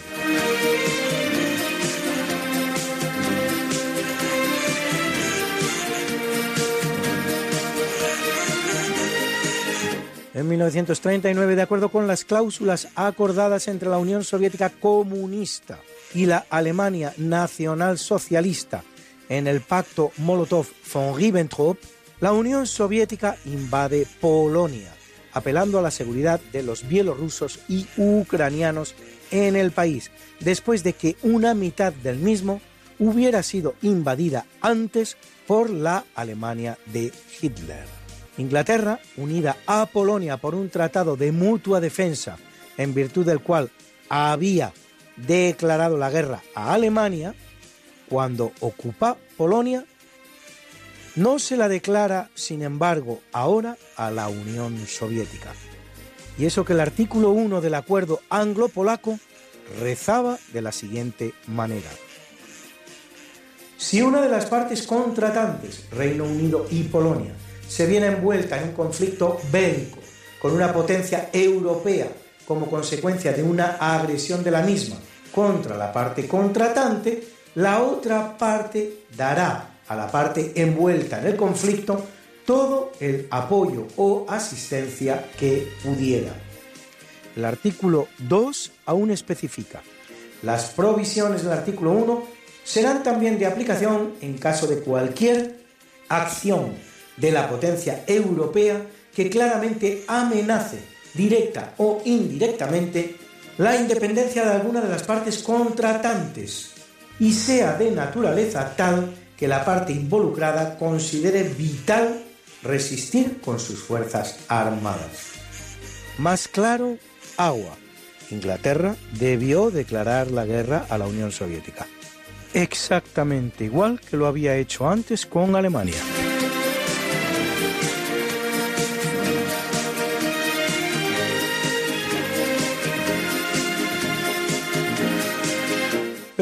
1964 se inaugura en Ciudad de México el Museo Nacional de Antropología. Entre sus piezas más emblemáticas, la Piedra del Sol, las colosales cabezas olmecas, las esculturas teotihuacanas dedicadas a los dioses del agua, la tumba de Pacal, las estelas de Xochicalco o el monolito de Tlaloc que custodia la entrada al museo.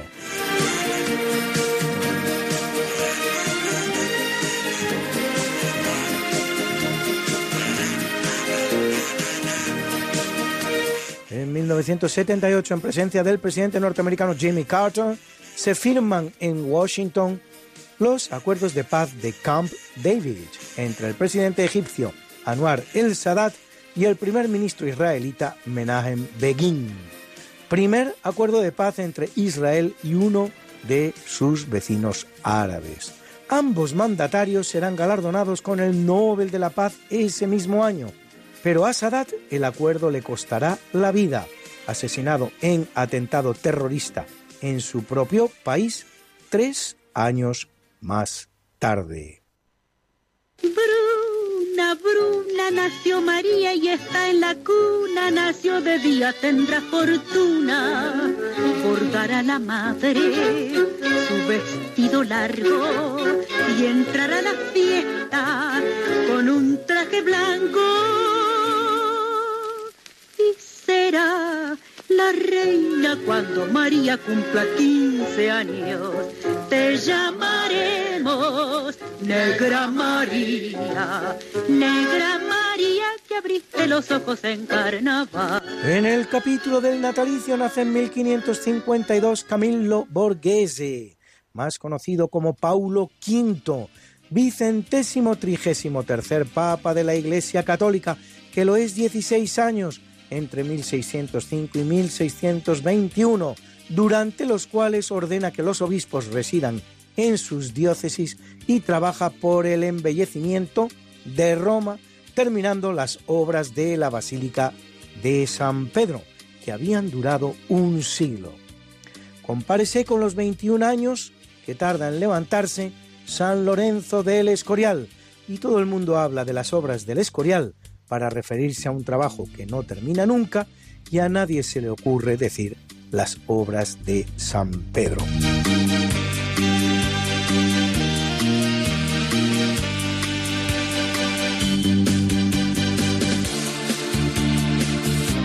En 1857 nace Konstantin Tsiolkovsky, físico ruso considerado como el padre de la cosmonáutica por sus más de 500 trabajos sobre viajes espaciales, en los que presenta un ascensor espacial, cohetes de propulsión líquida, cabinas presurizadas dobles para proteger contra los meteoritos, cámaras de combustión, asientos de descanso para proteger contra la gran aceleración durante el despegue, en una época en la que el ser humano se halla todavía muy lejos de pensar en la posibilidad de salir al espacio exterior cosa que no ocurrirá hasta el 12 de abril de 1961, en que el ruso Yuri Gagarin se convierte en el primer ser humano en hacerlo.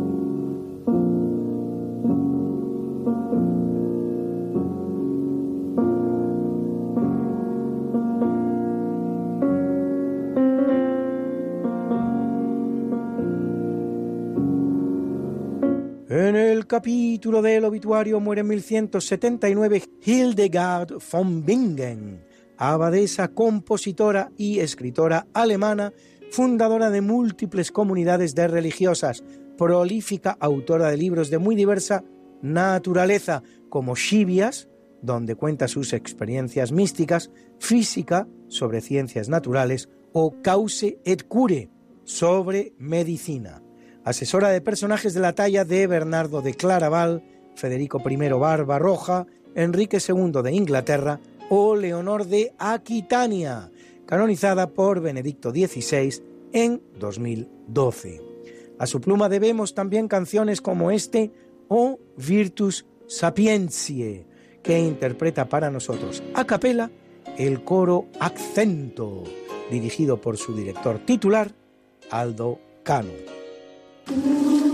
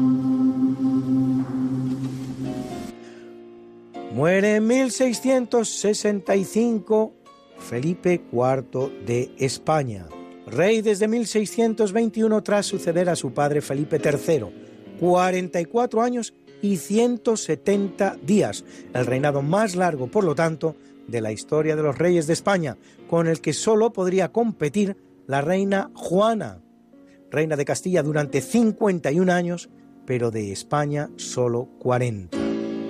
Perezoso para reinar, por lo que dejará la política en manos de sus validos como el conde duque de Olivares, no se hallaba, sin embargo, poco capacitado para ello, como demostrará en alguna ocasión. Sor María de Ágreda, en la larga relación epistolar que mantiene con él, le insistirá vehementemente para que tome las riendas del poder en no pocas ocasiones.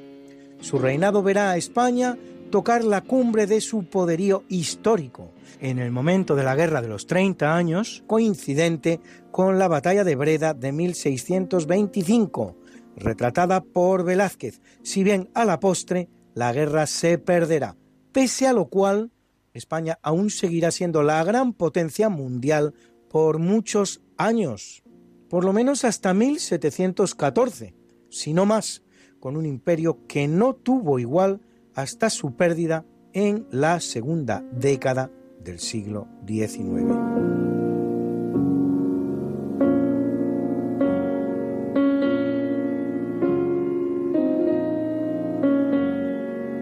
Muere en 1679 Juan José de Austria, precisamente uno de los 29 hijos bastardos de Felipe IV, este con la afamada y bellísima actriz María Calderón, de los que solo dos, el propio Juan José y Francisco Fernando, muerto a temprana edad, serán reconocidos por el rey. Servirá a España como virrey de Sicilia, de Cataluña, gobernador en los Países Bajos y finalmente como primer ministro de su medio hermano, el rey Carlos II, en una España que aunque no tuviera tanta influencia en Europa como medio siglo antes, seguía siendo, insistimos, la gran potencia mundial, merced a su imperio planetario en el que seguía sin ponerse el sol.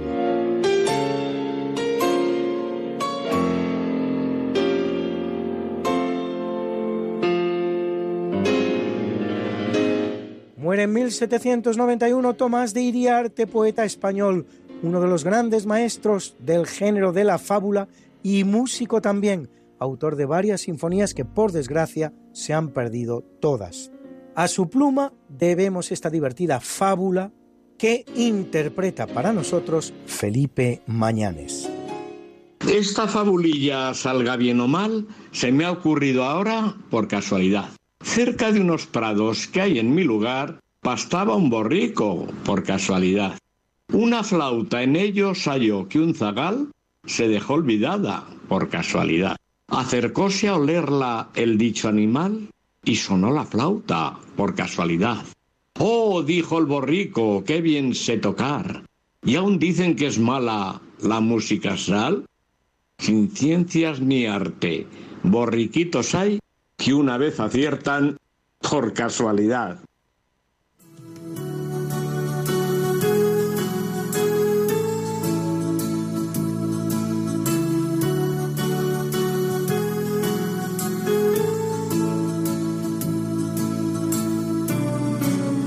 Felicitamos hoy a Reynold Messner, alpinista italiano, primera persona del mundo en escalar las 14 cumbres de más de 8.000 metros sin oxígeno. Primero también en escalar el Everest sin oxígeno, cosa que hace en hasta dos ocasiones, que cumple 77. Y a Pedro Gutiérrez Moya, más conocido como el Niño de la Capea, gran torero español que ha toreado unas 1.800 corridas. Líder indiscutible del panorama taurino en la década de los 70, que ha salido cinco veces por la puerta grande de las ventas y cumple 69. Y a la guapa Úrsula Carven, modelo y actriz alemana, así como escritora de cine, teatro y televisión, que cumple 57. Y a Álvaro Fuentes, músico español de la banda La oreja de Van Gogh, que cumple 46 y lo celebra con nosotros con este precioso tema, Rosas.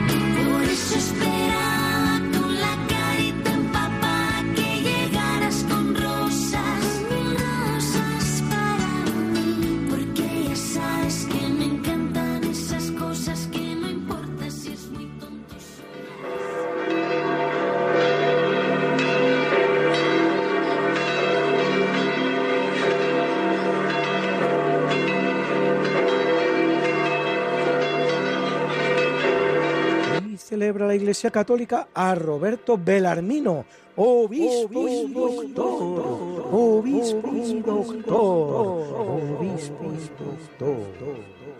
Y a Flocelo, niño, Ariana, Agatoclia, Narciso, Sócrates, Esteban, Valeriano Macrobio, Sátiro, Gordiano, Elías Zótico y Luciano, Mar, Alamberto, y a Teodora e Hildegarda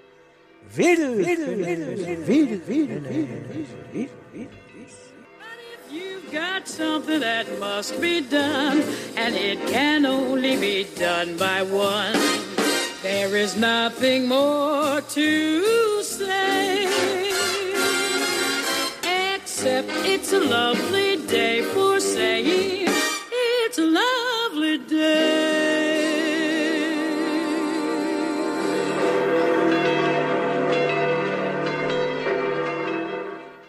Muchas gracias, Luis, por esta interesantísima sección de efemérides. Y tenemos ya aquí al profesor Amaya, José Manuel Amaya, con el que habitualmente hacemos una sección de curiosidades científicas. Eh, buenas noches, José Manuel. Buenas noches, Javier Ángel. Bueno, pues el otro día estuvimos, eh, tú y yo, fuera de antena, eh, hablando de tecnoentropía. Y Sí. yo creo que es un concepto que, aunque es difícil de entender, es muy interesante para nuestros oyentes. Así que escuchen bien, porque el profesor Amaya nos va a hablar un poco de tecnoentropía. ¿De qué va eso de la tecnoentropía? Vamos a ver, eh, primero, mm, como siempre, un honor hablar desde esta emisora y en este programa. La vez anterior, cuando intervine, pues eh, salió el tema de la entropía y parece ser, claro, es lógico además, que muchas personas, pues claro, no estaban ah, muy al tanto de, de ese término.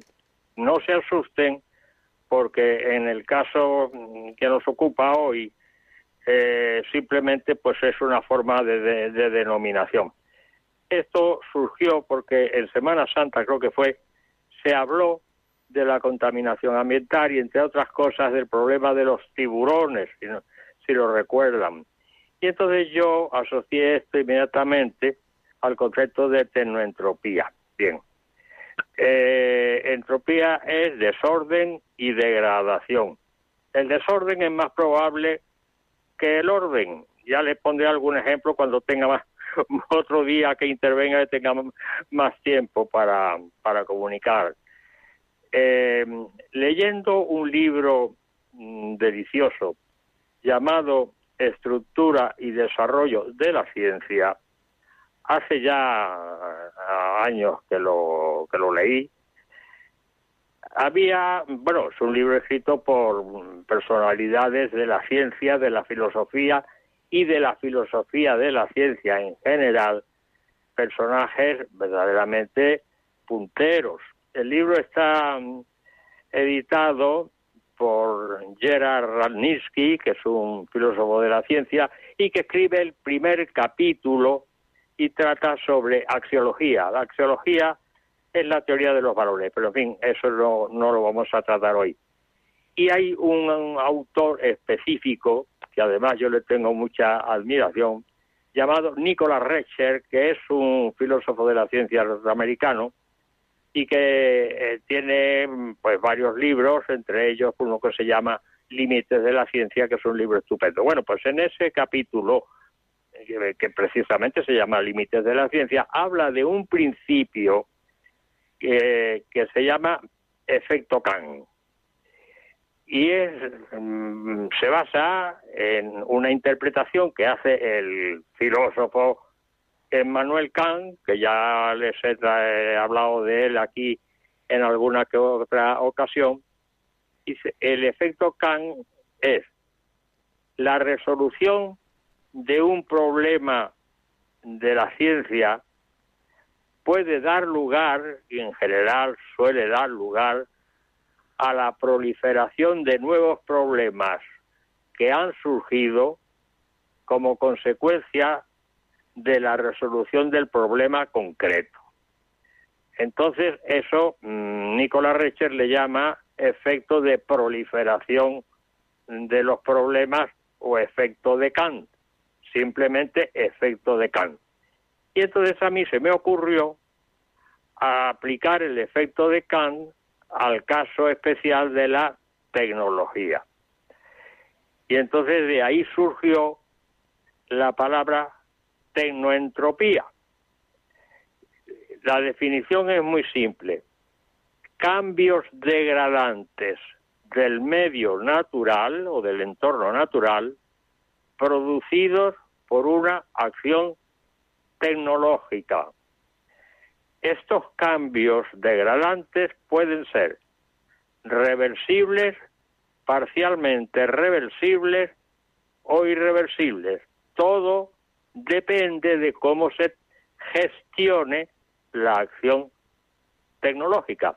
En general, en general, suelen ser parcialmente reversibles.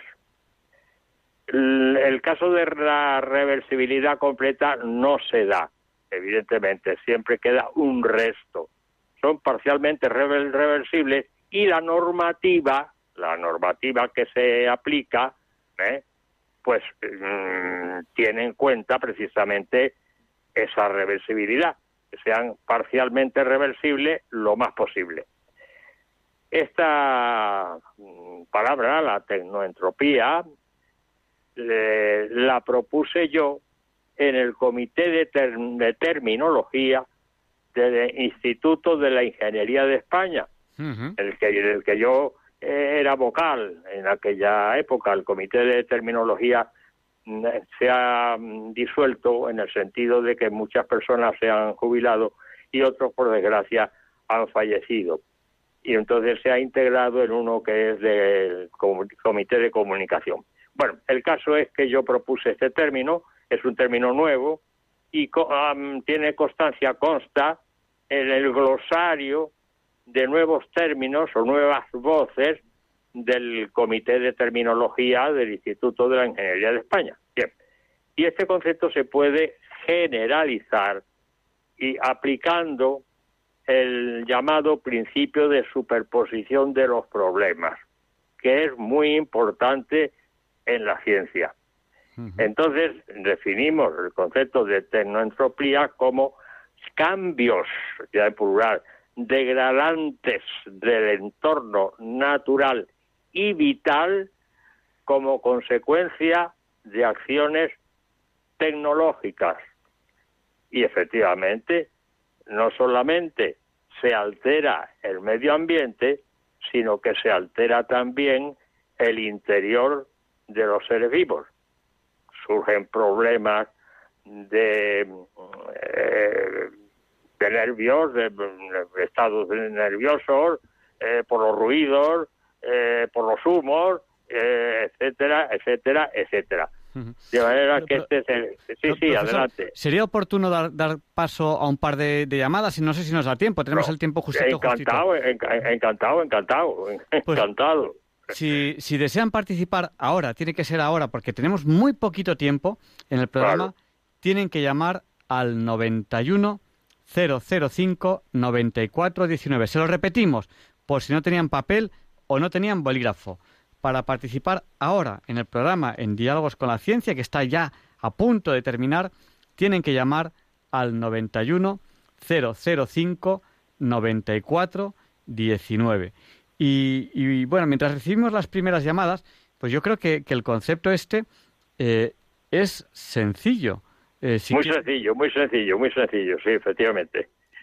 Claro, porque si quiere, si quiere eh, puede. mire, tenemos ya una primera llamada, luego, luego si quiere, pues seguimos, seguimos charlando. Vamos a dar paso ya a, esta llamada.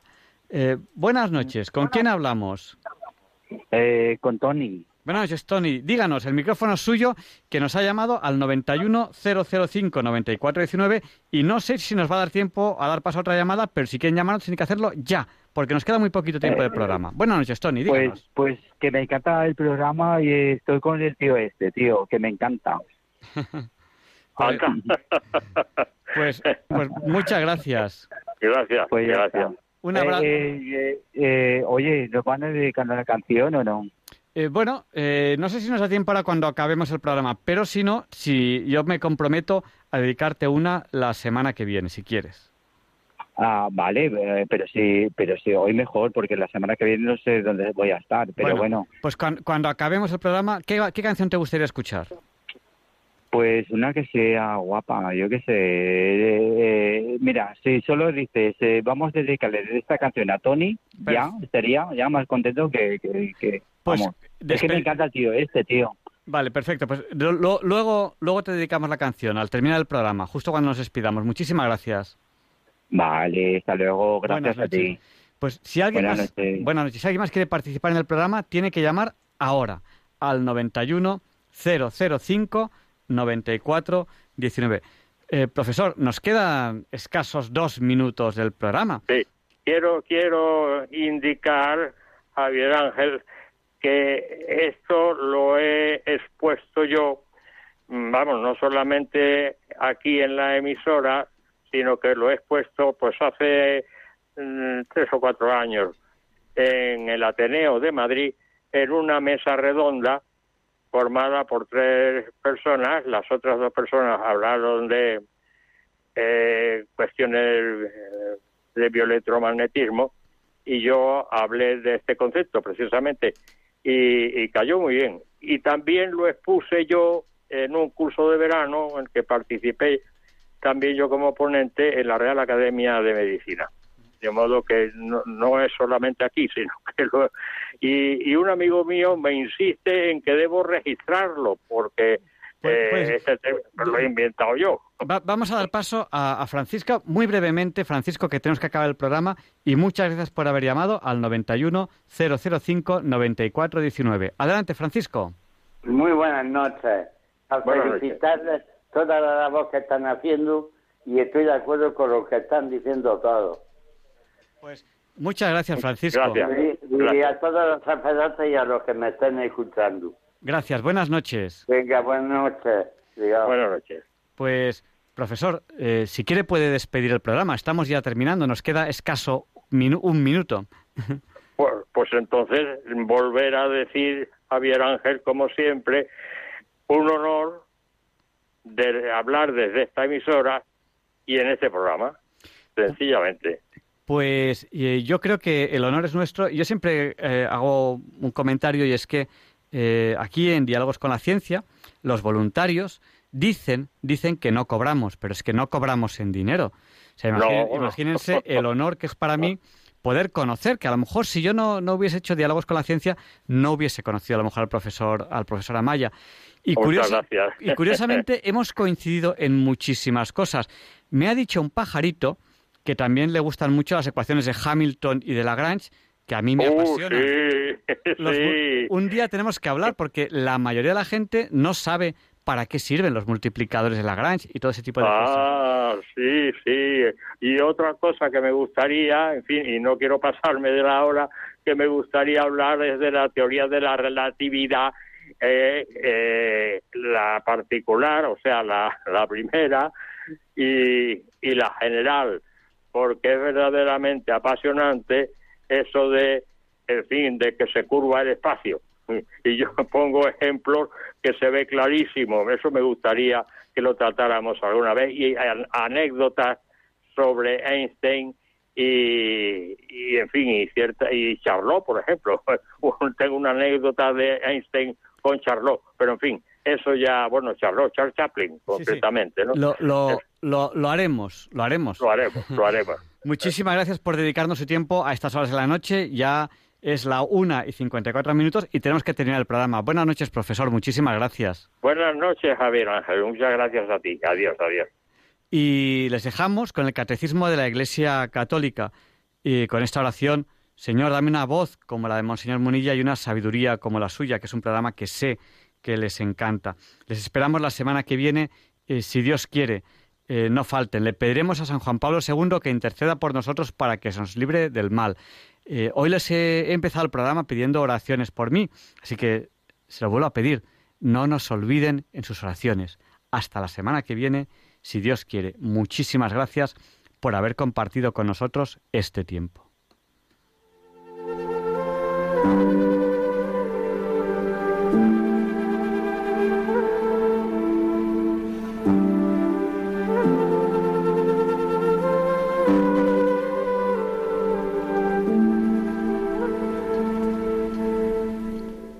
Y así concluye en Radio María el programa Diálogos con la Ciencia. Dirigido por Javier Ángel Ramírez.